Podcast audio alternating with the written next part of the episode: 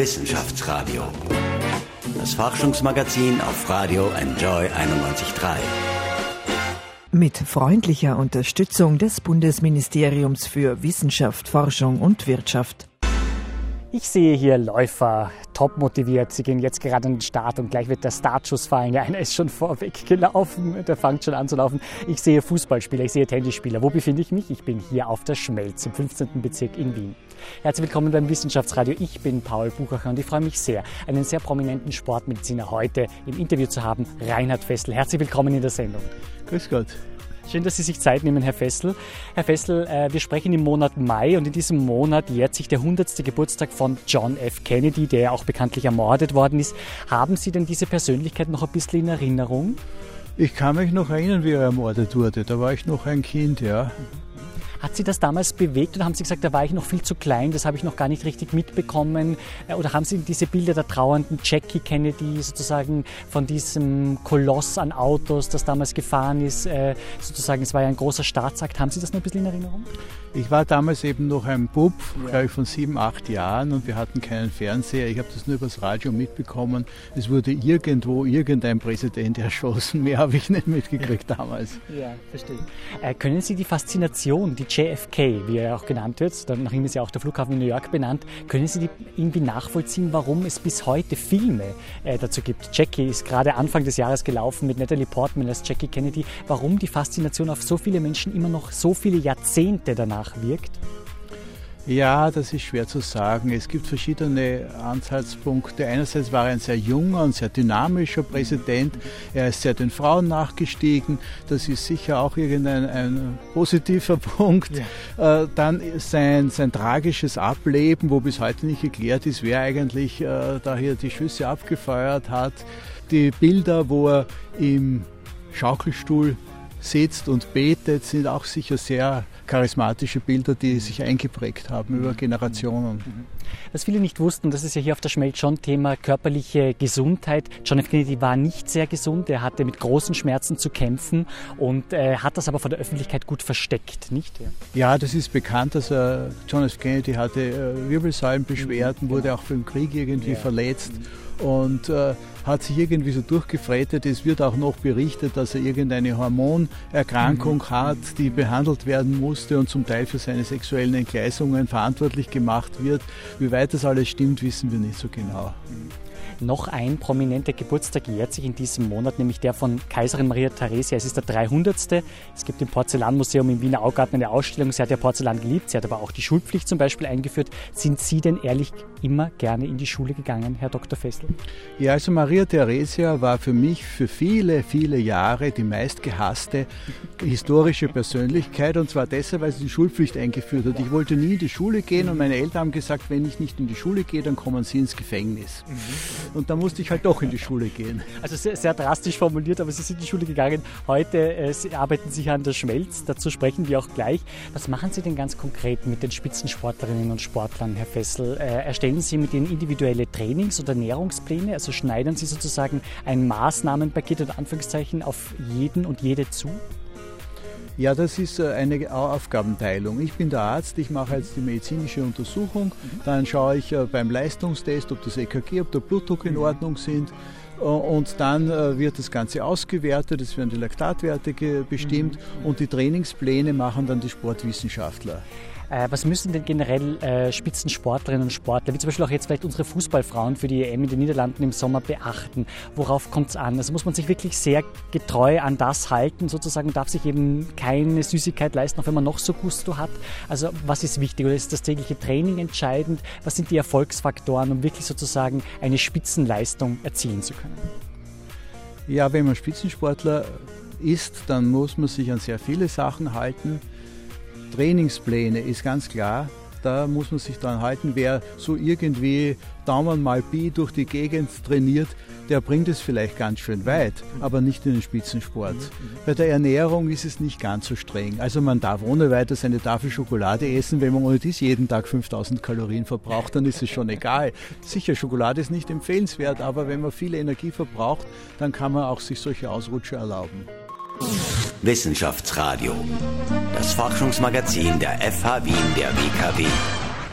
Willkommen beim Wissenschaftsradio. Mein Name ist Michel Mehle und neben mir, da steht eine der besten Fußballspielerinnen Österreichs, Nadine Prohaska. Hallo. Hallo. Du bist Mitglied beim ÖFB-Nationalteam der Frauen und ihr tretet dieses Jahr bei der Frauenfußball-EM in Holland vom 16. Juli bis 6. August an. Österreich ist zum ersten Mal dabei. Wie groß ist denn da die Aufregung? Macht ihr gleich Platz 1? Ah, der erste Platz wird schwierig, aber wir freuen uns riesig auf dieses äh, große Ereignis im Sommer. Cool. Nadine wird uns heute zeigen, was sie drauf hat, was die Damen vom ÖFB-Team drauf haben. Und dafür habe ich den Lukas geholt. Hallo. Hallo. Er ist Mitglied beim FH Wien der WKW Kleinfeldfußballverein und die beiden treten heute an bei der Torwand-Challenge. Wie rechnest du deine Siegeschancen gegen Nadine Prohaska aus? Ja, schau mal, also gegen eine Nationalspielerin bin ich natürlich der Außenseiter, aber ich werde auf jeden Fall mein Bestes geben. Wir stehen hier schon so ein paar Meter weg von der Wand mit zwei Löchern, eins links oben, eins rechts unten. Und äh, jetzt heißt es Nadine Prohaska gegen Lukas Ehold, Nationalspielerin ÖFB gegen erste Liga, Kleinfeld Fußballverein. Okay, ich bin auf alle Fälle nervös, aber ja, schauen wir mal. Ja, halt dich fest. okay, wir machen zehn Schüsse und schauen, wer die meisten Treffer davon landet. Ladies first oder Schere, Stein, Papier? Schere, Stein, Papier. Also bei Schere, Stein, Papier hat gerade der Lukas gewonnen. Ja, schau mal. Und Moralischer Sieg. macht gleich den ersten Schuss. Und knapp drunter. Ah, und auch Nadine knapp an die Wand. Der Torwart hält. Die Torwand. Uh, und der ist drinnen. Lukas Ehold, jetzt ist die Motivation geweckt, glaube ich, bei Nadine Prohaska. Also der neunte Schuss, zwei sind noch offen, jetzt wird es wirklich extrem spannend. Lukas Ehold führt noch mit einem und Nadine Prohaska schießt und, ah, und der ging daneben. Also eine letzte Chance von Nadine das ist wirklich der letzte Schuss. Ah, das gibt's ja nicht. Also, Lukas, herzlichen Glückwunsch. Hat er gut gemacht. Lukas, erstmal, schaust du Frauenfußball eigentlich?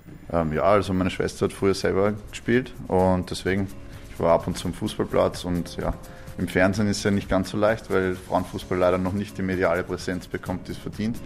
Aber ich werde auf alle Fälle im Sommer dabei sein und die EM vom Fernseher verfolgen und die Daumen drücken. 2016 bei der EM der Männer hat Cornelia Neumann, eine Moderatorin des ZDFs, Spiele der Männer kommentiert und dafür einen riesigen Shitstorm geerntet. Wie siehst du das? Ist es unmöglich, dass eine Frau Männerspiele kommentiert? Meiner Meinung nach äh, kommt es eher auf die fachliche Kompetenz an, wenn sich jemand mit Fußball gut auskennt. Und ich glaube, da gibt es auch bei den Männern genug Beispiele von schlechten Kommentatoren. Also ich glaube, das ist weder den einen noch den anderen vorbehalten. Äh, Die Vorbereitungen für die Europameisterschaft, die laufen schon. Wie bereitet sich das ÖFB-Team der Damen quasi schon auf diese Europameisterschaft vor? Ja, also die Vorbereitungen sind schon im, in vollem Gange. Wir trainieren ein bis zweimal täglich, ähm, versuchen uns da einfach, einfach zu verbessern. Die Stimmung in, im Team ist super bei uns, also das ist wirklich was, was, was uns auszeichnet. Wir haben da, dass da eine gute Stimmung herrscht, dass das gut harmoniert und das ist schon eine coole Sache. Also nicht nur ihr tretet zum ersten Mal an bei der Europameisterschaft, also Österreich, sondern auch die Schweiz. Ihr seid in der Gruppe noch mit Frankreich und mit Island. Wie sind deine Erwartungen? Wie weit wollt ihr kommen? Wie weit glaubst du, wird es? Ja, wir sind klare Außenseiter, das muss man einfach mal, einfach mal so sagen. Wir sind zum ersten Mal dabei. Ähm, das ist, weiß niemand, wie, die- wie, wie die Situation dort genau ist, wie man damit umgeht.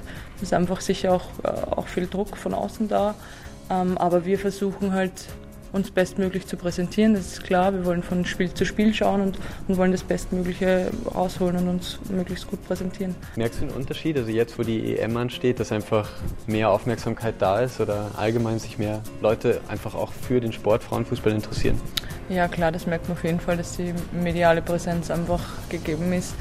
Ähm, wir haben es auch jetzt beim Lehrgang gemerkt, dass einfach Fototermine, Interviews und so weiter, solche Anfragen kommen. Das was jetzt sicherlich im Hinblick auf die EM wesentlich mehr als früher.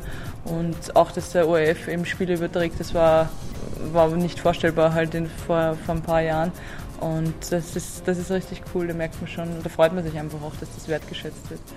Vielen, vielen Dank, dass du dir heute Zeit genommen hast. Danke auch, Lukas, Ja. dass du heute da warst. Gehst jetzt mit gestärkter Brust, nachdem du heute mit einem Treffer knapp äh, gegen Nadine Prohaska tatsächlich vom ÖFB-Nationalteam die Torwand-Challenge gewonnen hast, ins Training vom Kleinfeldfußball. Ja, ich werde das Selbstvertrauen auf alle Fälle mitnehmen und hoffentlich können wir am nächsten Spiel dann gleich einen Sieg anfangen. Wissenschaftsradio. Forschung einfach erklärt. Präsentiert von der Fachhochschule Wien der WKW auf Radio Radio Enjoy 91.3.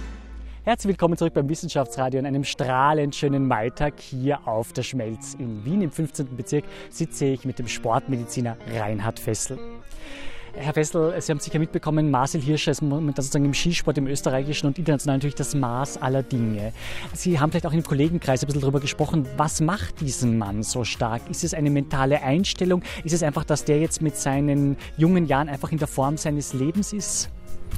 Ich verstehe leider vom Skisport nicht allzu viel, aber was man immer wieder sieht, ist, es gibt einige Skifahrer, die wirklich extrem gut mhm die verschiedenen Sportarten können, also das Stangelfahren ganz einfach gesagt. Aber der Herr Hirscher hat die eisernen Nerven, dass wenn es darauf ankommt, mhm. wirklich Höchstleistung zu bringen und dabei keine Fehler zu machen. Ja, genau. Die anderen machen ja einen Fehler, fädeln ein und fallen aus oder sie trauen sich nicht und sind dann eben entsprechend langsamer.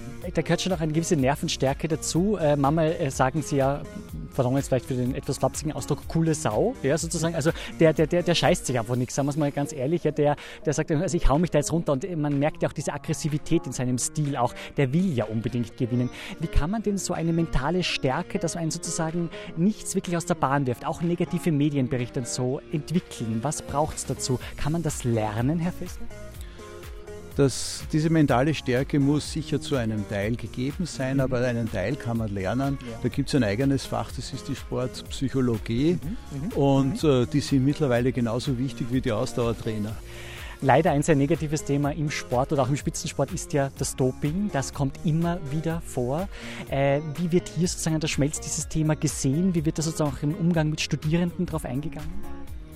Ja, Doping wird es immer geben und hat es in irgendeiner Form immer schon gegeben. Und mit der Weiterentwicklung der Wissenschaft, der Medizin und der Pharmazie und so weiter kommen immer wieder neue Gedanken herauf und neue äh, Medikamente, die man einsetzen kann. Und wenn ein neues Medikament auf den Markt kommt, überlegen sich sicher Tausende, wie könnte man aus diesem neuen Medikament ein neues Dopingmittel machen.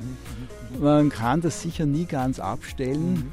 Man muss auch sagen, wenn ein Mensch volljährig ist, dann muss er selber entscheiden können oder dürfen, ob er irgendwelche Substanzen benutzt oder nicht. Aber unbedingt schützen muss man Minderjährige. Mhm. Es ist in der Vergangenheit, wir wissen das heute, das war im ehemaligen Ostblock, sind tausende Kinder Doping unterzogen worden, sind heute äh, mit, äh, Erwachsene im mittleren Lebensalter und leiden noch immer an den Folgen. Also das, das ist sehr, sehr schlimm. Äh, viele, vielleicht auch sehr ehrgeizige Sportlerinnen und Sportler, und selbst wenn sie es nur als Studium oder zum Hobby machen, nehmen vielleicht Anabolika, damit die Muskeln schneller wachsen. Ja? Wie versuchen Sie hier sozusagen, die ein bisschen wegzukriegen von diesen Substanzen, die ja auch nicht gerade der Gesundheit sehr zuträglich sind? Ja, es werden sehr viele Anabolika benutzt, vor allem im Hobbysportbereich. Mhm, mhm, mhm. Äh, so quasi, wenn ich kein Anabolikum nehme, muss ich dreimal pro Woche trainieren. Wenn ich eins nehme, reicht es einmal pro Woche. Äh, man kann eigentlich nichts dagegen machen, außer die Leute aufzuklären, was es für extreme Risiken in sich birgt. Es ist ja so, dass diese Substanzen zum Teil für menschlichen Gebrauch gar nicht vorgesehen sind, sondern für die Kälbermast in irgendwelchen Ländern. In der EU ist ja offiziell verboten, wird wahrscheinlich auch irgendwie gemacht. Äh, man kann nur die Leute davor warnen und äh, leider ist man daher auf ziemlich verlorenen Posten, weil zwischen der Einnahme der Dopingsubstanzen und den Folgen vergehen meistens relativ lange Zeiträume, sodass einem nicht geglaubt wird.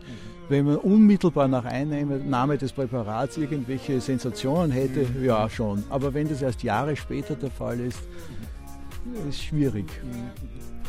Ähm, Herr Fessel, ab Sommer ist eventuell die Gesundheitsakte ELGA, die sehr umstritten ist, in Betrieb. Das wird sich noch weisen, ob das wirklich so weit kommt. Da werden dann sozusagen alle Gesundheitsdaten irgendwie elektronisch erfasst. Ist das aus Ihrer Sicht gut sozusagen, dass äh, es elektronisch zunimmt, dass wir Gesundheitsdaten erfasst haben, so wie wir auch heute die E-Card immer beim Arztbesuch mithaben?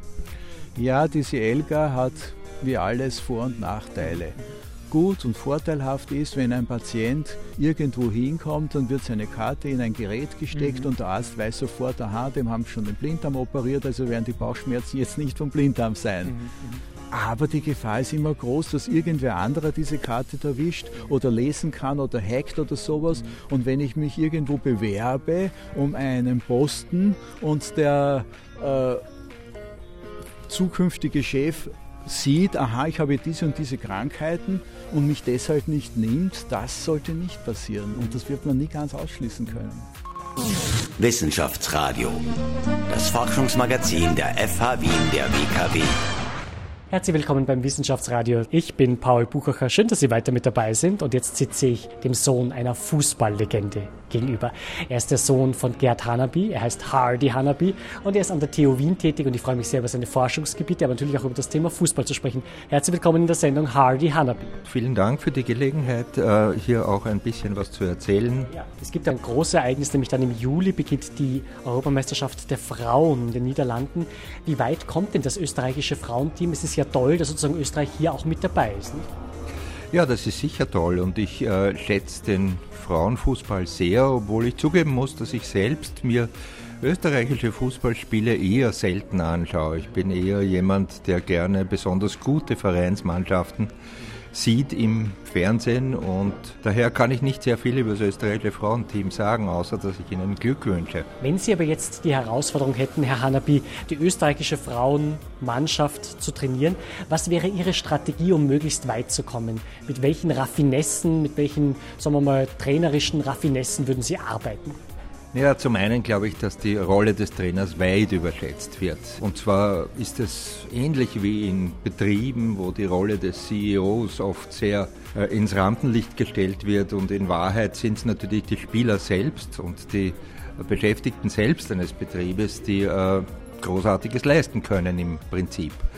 Die elf Leute, die tatsächlich am Feld sind, sind das Wesentliche. Und als Trainer hat man äh, da nur eine begrenzte Rolle zu spielen, denke ich. Was man, und das sehe ich aus den Simulationen, die ich für Fußball gemacht habe, also Computersimulationen, äh, was man da schon bedenken muss, ist, dass es sehr oft darauf ankommt, dass äh, gut zusammengespielte Gruppen von vier, fünf höchsten Spielern über längere Zeit einander gut kennen und gut miteinander eingespielt sind und sich aneinander entwickelt haben. Das hat man sowohl gesehen bei den Spaniern, die ja lange Zeit eine hervorragende Mannschaft waren, aber auch schon in früheren Zeiten bei Rapid und zum Teil bei Austria.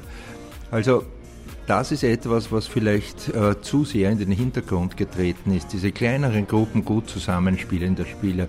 Wir sind viel zu sehr gegangen in das äh, Preisen von einzelnen Stars, die dann oft etwas künstlich in neue Mannschaften versetzt wurden und dort dann oft auch enttäuscht haben. Also das wäre eine der Strategien, die man im Prinzip fördern könnte. Zweite Strategie, die ich auch für ganz wichtig halte, ist, dass äh, man wirklich viel zusammenspielt. Also der Nachteil bei Nationalmannschaften ist, dass dort oft gute Spieler auf einmal zusammenspielen müssen, die nicht sehr viel gemeinsame Erfahrung haben. Das geht in dieselbe Richtung. Deshalb sind auch oft Vereinsmatches im Europacup und ähnlichem höherwertiger und besser als äh, das Aufeinandertreffen von Nationalmannschaften. Ihr Vater ist der berühmte Architektenfußballer Gerhard Hanabi. Er hatte doch eine schwere Kindheit, früher Verlust der Mutter, er fühlte sich ungeliebt von seinem eigenen Vater. Warum hat er sich denn für den Fußball so begeistert?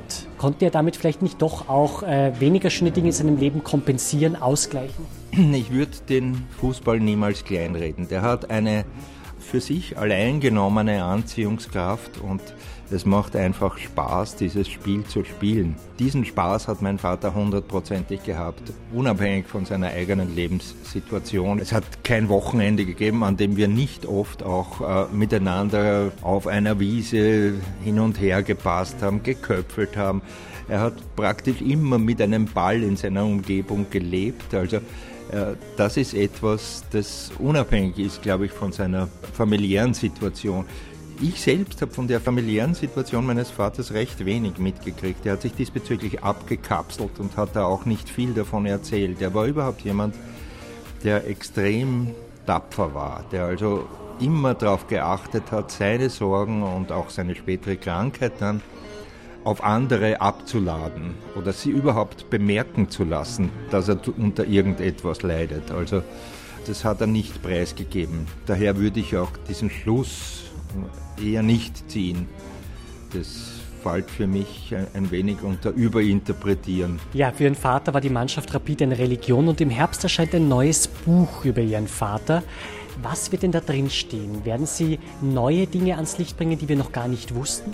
Ein Beispiel wäre zum Beispiel, dass mein Vater in der unmittelbaren Nachkriegszeit bei der Freien Österreichischen Jugend war, also der äh, kommunistischen Organisation, Jugendorganisation der KPÖ, unmittelbar nach dem Krieg. Also ich habe schon gewusst, er hat schon auch erzählt, dass er sich bei den Auseinandersetzungen immer auf der Arbeiterseite war, weil er aus einer Arbeiterfamilie gekommen ist. Aber diese Details hat er nicht erzählt und er ist dann offensichtlich im Jahr 1950 hat er sich dann distanziert davon und ist äh, SPÖ nahe geworden und auch geblieben bis äh, ans Ende seiner Karriere. Ist denn der Name Hanabi, der in diesem Land jedem geläufig ist und der über die Grenzen Österreichs hinaus bekannt ist, manchmal auch eine Bürde, eine Last? Zweifellos. Also das ist nicht nur für mich, sondern auch für die ganze Familie immer so gewesen. Erstens waren wir sehr leicht identifizierbar. Also zu Beginn, als es noch Telefonbücher gegeben hat, hat es genau sieben Einträge mit Hanabi gegeben und die waren alle verwandt. Also da ist, das ist das ist belastet sehr. Ich habe ja auch kurz bei Rapid gespielt und das ist natürlich mit so einem Namen nicht lang möglich. Weil spielt man gut, ist es selbstverständlich, spielt man schlecht, heißt es, man spielt nur, weil man Produktion hat und da muss man was anderes machen. Es hat jetzt in Deutschland äh, vor nicht allzu langer Zeit den Skandal um den Fußballer Kevin Großkreuz gegeben. Äh, wilder als Marco Arnautovic könnte man sagen in seinen wildesten Zeiten. Großkreuz musste zurücktreten, hat aber jetzt die Möglichkeit bei Darmstadt 98 zu spielen. Wie sehen Sie denn diesen Fall? Es gibt immer wieder so junge Kicker, die dann so plötzlich ins negative Rampenlicht kommen, weil sie sich eben irgendwie ungebührend aus Sicht der Medien, aus Sicht der Öffentlichkeit verhalten haben. Bei Kevin Großkreuz war es irgendwas, glaube ich, mit einer offenbar unter Anführungszeichen wilden Feier, was man vermutet. Er hat auch einmal eine Hotelhalle gepinkelt. Wie sehen Sie sozusagen solche jungen Wilden? Die jungen Wilden sind das Opfer einer ganz bestimmten Entwicklung im äh, Betrachten von Sportlern, äh, die ich falsch finde, diese Entwicklung. Die Sportler werden, das, man sieht es schon an den Sportjournalisten, also die, die werden immer so ein bisschen als äh, zwar muskulöse, aber doch Dummköpfe dargestellt. Und äh, daher wirkt es zurück in die Richtung, dass die Sportler oder manche von ihnen dann dieses Verhalten annehmen und sich auch als besonders ungeschickt äh, darstellen, der Sprache nicht mächtig, der Bohaska ist ein gutes Beispiel, oder dass sie äh, versuchen, besonders aufzufallen, oft auch durch besonders dumme Aktionen aufzufallen, weil sie in dieses Bild hineinwachsen wollen, das die Medien von ihnen zeichnen. Und jetzt ist natürlich jeder für sein Verhalten auch selbst verantwortlich. Man muss diese Dinge nicht machen. Aber äh, sie werden einem fast schon angeboten von der Art, in, wie, in der die Sportler dargestellt werden. Und das ist das, was mich bedrückt, weil Sportler sind nicht dumm. Die sind sehr, sehr schnell in der Auffassungsgabe, auch durch das Fußballspiel zum Beispiel. Das sie spielen, müssen sie ja ganz schnell Situationen aufnehmen, deuten und darauf reagieren können. Sind keine dummen Menschen. Also sie in dieses Eck zu stellen, ist äh, eine Entwicklung, die ich sehr bedauere. Diesen Monat beginnt der Untersuchungsausschuss zu den Eurofightern, Herr Hanabi.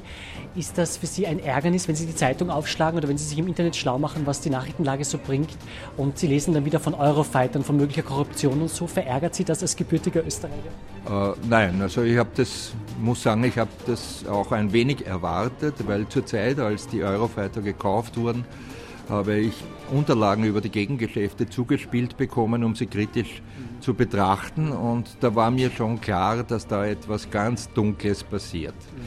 Ich war damals nicht in der Position und hätte auch nicht die Möglichkeit gehabt, hier in irgendeiner Weise in die Öffentlichkeit zu gehen mit diesen Dingen. Aber es war klar, dass da äh, Leichen im Keller sind.